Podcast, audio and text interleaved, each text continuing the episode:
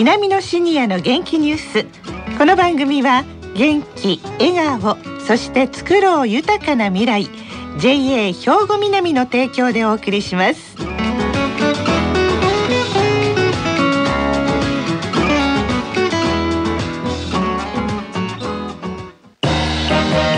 皆様の元気生活を応援する JA 兵庫南。近畿最大級の農産物直売所虹色ファーミン。おすすめは JA 兵庫南エリアの新鮮な地元農産物。皆さんおはようございます。藤原まさです。南のシニアの元気ニュースの時間です。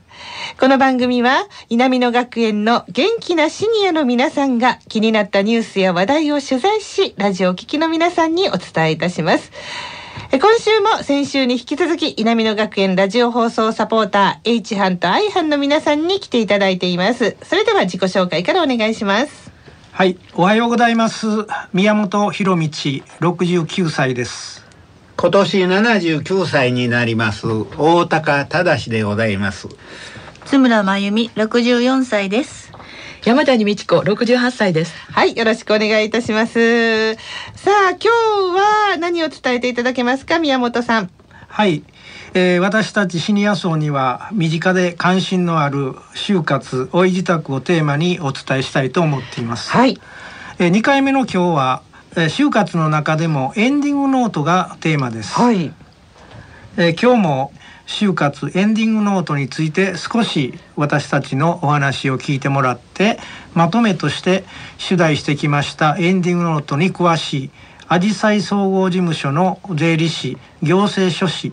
高橋信夫さんのお話を聞いていただきたいと思います。はいわかりましたじゃあそれではまずはじめに大高さん就活エンディングノートについてはどう思ってらっしゃいますか？就活についてですね考える時本当にこう人間のね生きること死ぬことの思いが込み上げてきたわけですが、はい。あのこの度えー、アジサイ総合事務所のですね、えー高橋先生のところを訪問させていただいて、はい非常にまあ良かったと思うんです。うんで先生の語りの中でね私の頭の中うまく整理がつかなかったんです。はいというのは私の脳裏には全く別のことが駆け巡っとったんです。はい今年我が子の50回忌で法要を迎えたんですがはい。あの50年前のありし日の我が子の姿がまたもやまぶたに浮かんできてうん。どうすることもできなかったんです。はい。で頭には50年前の交通事故が再現されました、えー事故っていうのは安全な遊び場だった団地内で起きたんです。そうなんですか。うん。でまあ無邪気に遊んでいた幼い子供が何人かおったわけですがその中に2歳7ヶ月の我が子がおりました、うん。そこへまあトラックがこれを侵入してきたんですね、えでまあなぜ我が子が交通事故に遭わなければならなかったのか。え、うんなぜ団地内にトラックが侵入してきたのかと繰り返す日々でして未だその確かなる答えが見出せないわけうです。んまあ妻と共に自責の念に駆られてはい容易に立ち直ることができませんでした。ただですねそうした不条理な現実の中で白金も久金も玉も何千に勝れる宝子にしかめやも山の上のオクラの句によってですね悩める心が幾分か救われました。うんこの現実にですねなんとかこうまともに向き合おうとうんこう考えたわけでございます。はいでまあやがて私は30を迎えるわけですが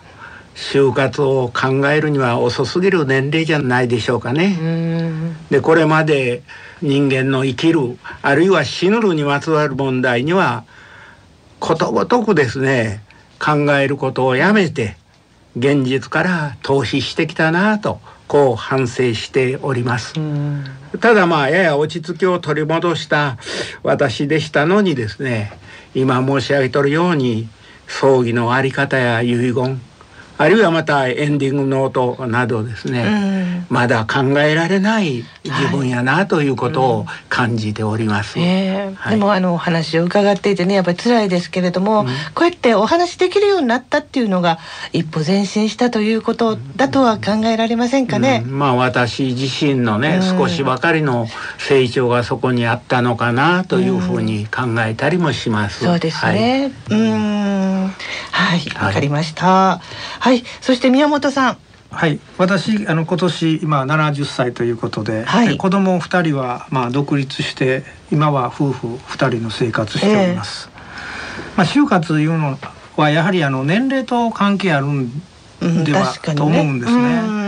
まあ仕事を離れたのはまあ65歳でその時は、まあ、これからは第二の人生だということで、はい、あれもしたいこれもしたいと、まあ、大いなる希望を持っておりましたので、まあ、就活のことはほとんど頭にありませんでした。ところが、まあ、70の声を聞きますと、まあ、自分の人生を一度ここで総括しておきたいという気持ちになりまして、はい、まあ、家族に迷惑がかからぬよう何がどこにあるのかどうしてほしいのか分かるメモ、まあ、エンディングノートですね。エンディングノートをまず書いておくということで昨年エンディングノートを書ける範囲で書いて、まあ、息子娘を含めた家族に説明し渡しました。はい。まあ、今年はまあ続いて生前整理。でまあ私の持っているもののもう5割は廃棄しました。はい、で続いて来年は仏壇の閉眼こうまあそれでも就活はこう毎年やっててもなかなか進みません。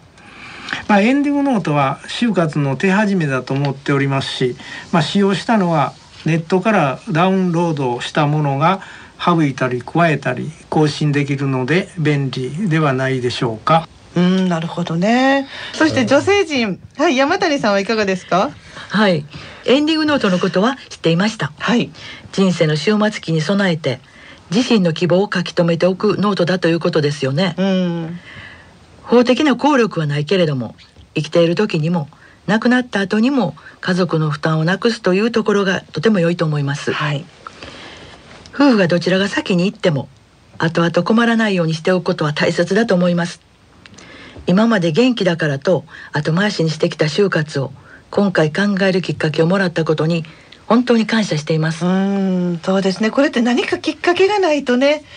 できないことですもんね。はいはい、本当に良かったと思います。さあ、そして津村さんはいかがですか？はい、エンディングノート。はい、私は就活と聞いて何もしてないなと思ったんですけれども、うん、一つ大きな就活をやっていることに気づきました。気がつかないうちにしてましたか？してました。はい、はい、長らく神戸に住んでいましたが、誰も帰ってくる予定のない家は空き家となり、子供や近所の方たちに迷惑をおかけすることになりそうなので子供と相談の上処分することに決めました、はい、その年でよく引っ越しするねっ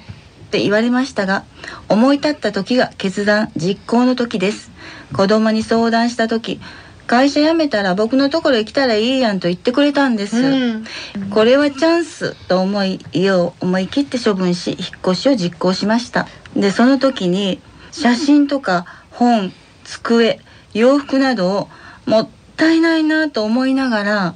処分しました。かなり身軽になったのですが主人や子供に伝えたいことがまだまだあります。自分の判断能力がなくなった時病気の治療の方法何がどこにあるのか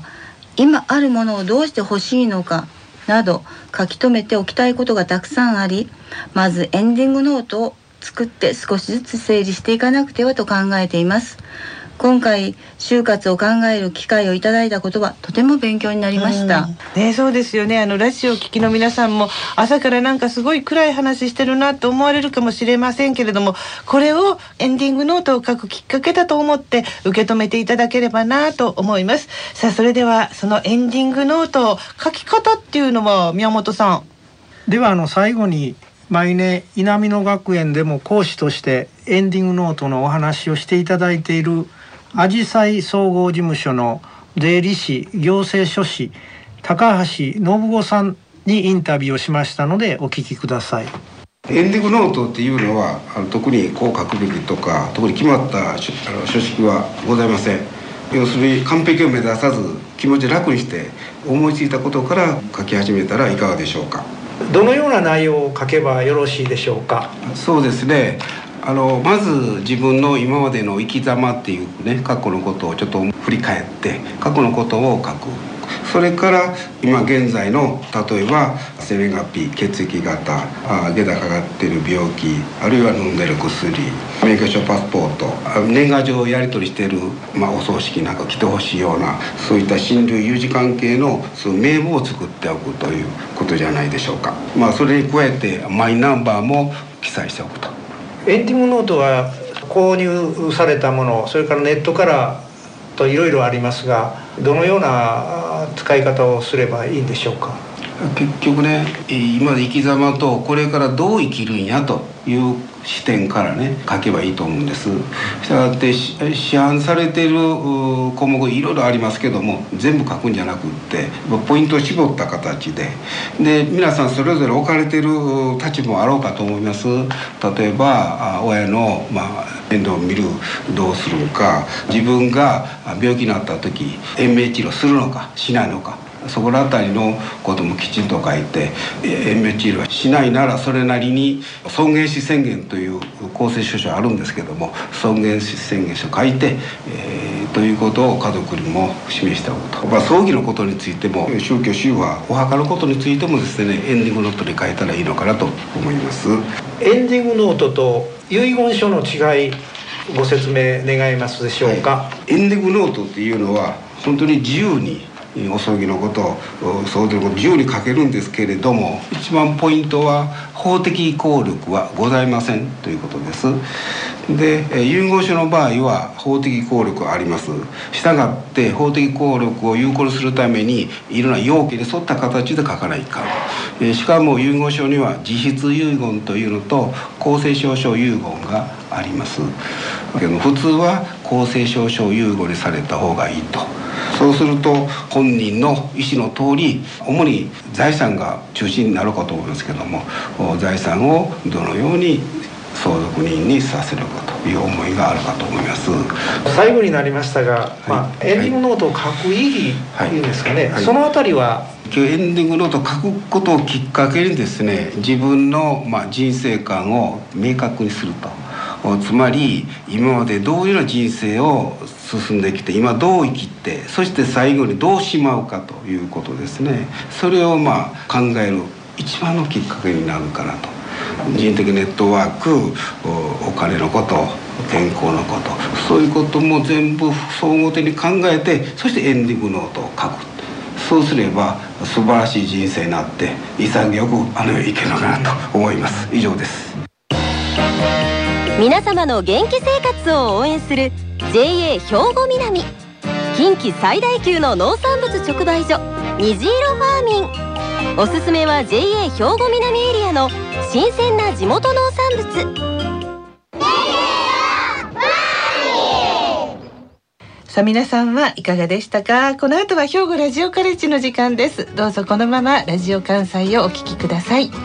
南のシニアの元気ニュース。この番組は元気笑顔そして作ろう豊かな未来 JA 兵庫南の提供でお送りしました。